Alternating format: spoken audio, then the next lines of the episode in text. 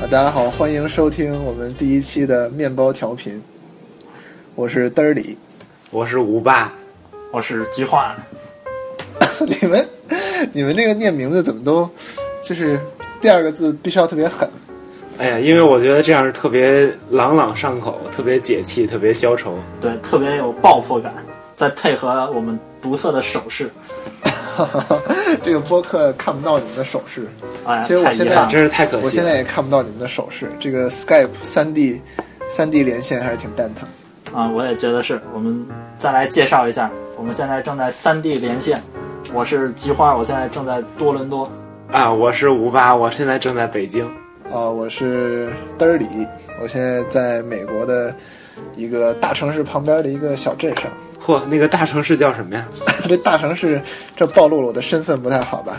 大城市叫芝加哥。我哟，操，真鸡巴大！哎，你这，你这这我到时候给你消声啊，这爆得播消声。啊！没事儿呃，，逼一声，对，真逼！这个苹果真的有审查吗？有有有，你要是有成人内容，你就得加一个 e。然后我给你弄一个 B 以后就可以变成 clean 了。哦，不错，OK。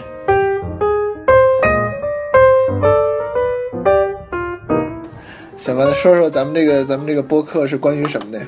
对，我觉得我们想做一个关于主要关于这个电子产品、数码 IT 方面的这个播客。但是这样的播客现在太多了呀。那这个有什么？咱们有什么区别呢？但我非常欠抽的认为他们做的都不够好，而且我们做的比他们逗。哎，我也这么想。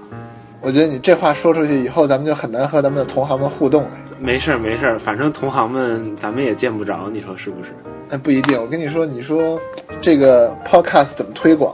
很多就是靠这个在其他的 podcast。哎呀，咱们现在聊跑题了又。哎呀，对真的，对对，真的咱们今天，咱们今天要谈什么话题？咱们今天谈谈苹果最近这些新产品呗。这个我最近正好新买了一个这个苹果今年新出的 Retina MacBook Pro 十三十五啊，十三，哎呦，是这个终端配置的。终嗯端是什么呀？是那款八 G 是吗？好像是，等会 儿我看一操眼。这真不这专个关业于本就期你这样还买电脑呢？呃 你不用看了，确实是八 G，、哦是我自己都 8G 背下来。嗯，铁杆果粉儿。不，我只是给你一个表现的机会。我操！我觉得，我觉得其实实话实说的来讲，我并不认为这个这个终端配置的十三寸的 Pro，这个十三寸的新 Pro 比原来的旧 Pro 要强。你原先用的是什么？么呀？你指的是你指的是没有 Retina 的 Pro 吗？就是你的那个 Pro。就是我现在用的是一款，就是二零一二年出的带光驱的对吗啊对，带光驱的那种 Pro，就是最后一代带光驱的 Pro，哎呦，这十年以后可就涨钱了，这东西。哈哈， 六十六十年，估计我这个收入水平，我可能十年之内确实也换不了。还是挺喜欢我这电脑的，是吧？五八，你说说你现在用的是什么电脑？啊，我这个是十三寸新出的那个 Air，买的是超长待机新的这个 Air，嗯它续航时间还是非常爽的。多少小时啊？充我电现在拿出去用的话，反正我现在，你想我每天晚上都是回家的嘛，然后我从来就没有带过电源。嚯，你现在买了这么长时间，它这个待机时间就有下降吗？嗯，我我感觉并没有什么下降，平时都不关的。单时间多少小时是超过十小时？我听说还有超过十三小时的夸张的数字。啊，这用的话，我觉得好像主要是那个屏幕。那天当时刚买的时候，一个是没装什么东西，另外一个那天屋里黑，就在屋里写那 Word，然后它它那个就显示了二十个小时，我觉得可能是到极限了，因为它是二十小时整啊、啊，黑是因为你调低了，你把亮度调的比较低是吧啊，对，好像是最低了吧？它那那屋里就特别黑，啊也没灯，那灯坏了。嗯，我觉得咱们三个既然都用了这个三款不同的 mic，所以我觉得，因为因为当时我在买这台机器之前，我就陷入一个很纠结的状况，我在想，这个现在这个三款电脑到底应该买哪一个？所以我就想，咱们今天可以互相讨比较讨论一下这个电脑三款的优点和缺点，然后分别对应到他们不同的适用人群是什么。咱们先先表个态吧。就假如你现在这三款选一个的话，你会选哪个？啊、我觉得既然咱们都已经选了，所以我觉不，得这个，我可是很后悔。 说实话，现在再让我选一次的话，我绝对会选 Air 的。嗯哼，为就 是什么我呢？觉得待机时间实在是太诱人了。你想想，你早上出门到晚上回家，就不用带一个电源，也不用充电，我觉得而且回来的时候还有百分之四十的电。嗯简直就是疯狂。对，我觉得这一点其实，尤其是对于在中国上学的大学生来讲，非常的关键，因为这个宿舍一般情况下到晚上都会断电，所以、哦，对，啊，而且教室这个插座也这个很难找。 对你这个充电问题没有充电的地方，所以我觉得这个待机时间非常的。哎，我想插一句啊，你这个断电的时候断不断网不对，我们也不断，啊？那还那还不错，那还不错。对，但是就因为你断电了，所以你的这个电脑的续航能力非常的重要。因为像我原来的那个，我原来用的是惠普，然后这个就非常的糟糕，就断电以后大概一小时以内就会关机，所以。我也觉得，对于在国内上学的学生来讲，买一个 Air 其实非常的你 好。不是高端的联想用户吗？原来对，我在小学的时候是联想的用你户，是小学年享用户，你你什么时候开始用的 Mac？呀我是在大一的时候开始用的 Mac，所以巧，了哎呀，我也是大一。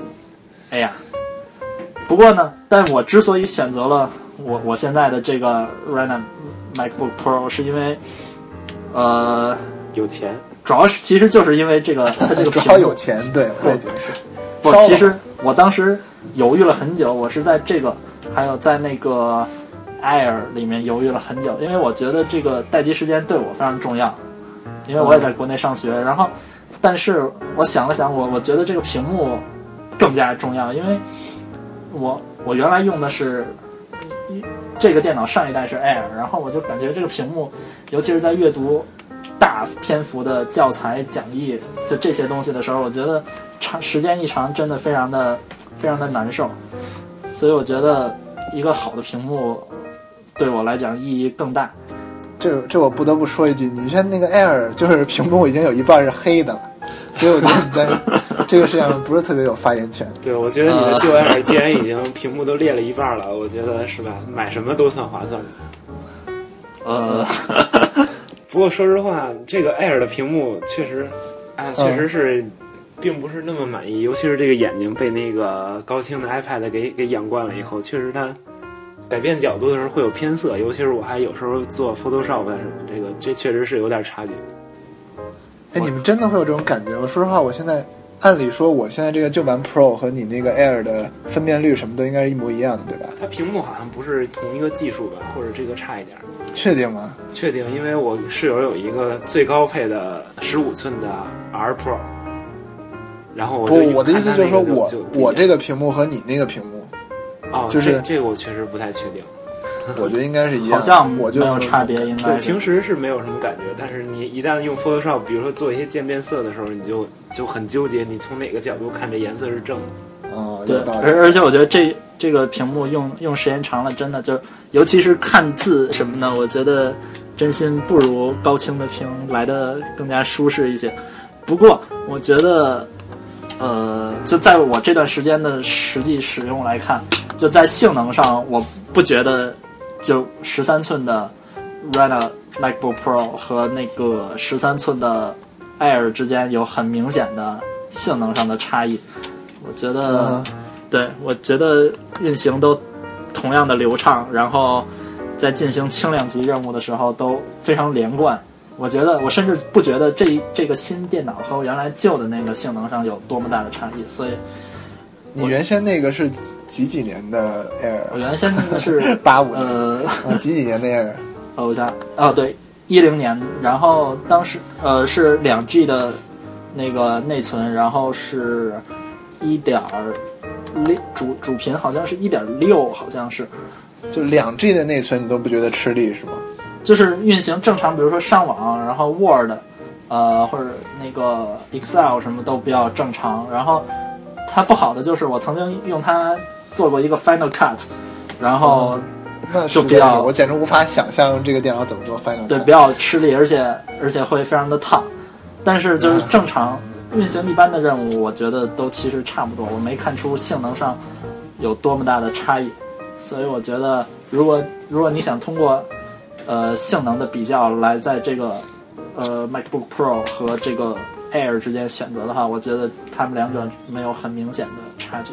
但是说实话，我我觉得 SSD 的区别还是挺大。一是 SSD 和普通硬盘的区别，我觉得就天壤之别，太恐怖了。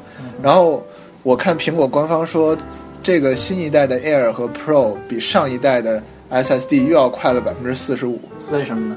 就是新技术呗。嗯，嗯，我就不会问为什么。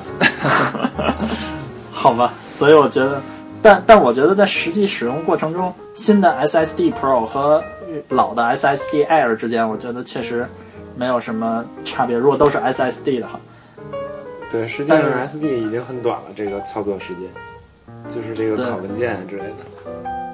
对，但我觉得 S 有没有 SSD 是新 Pro 和老 Pro 的最大的差距。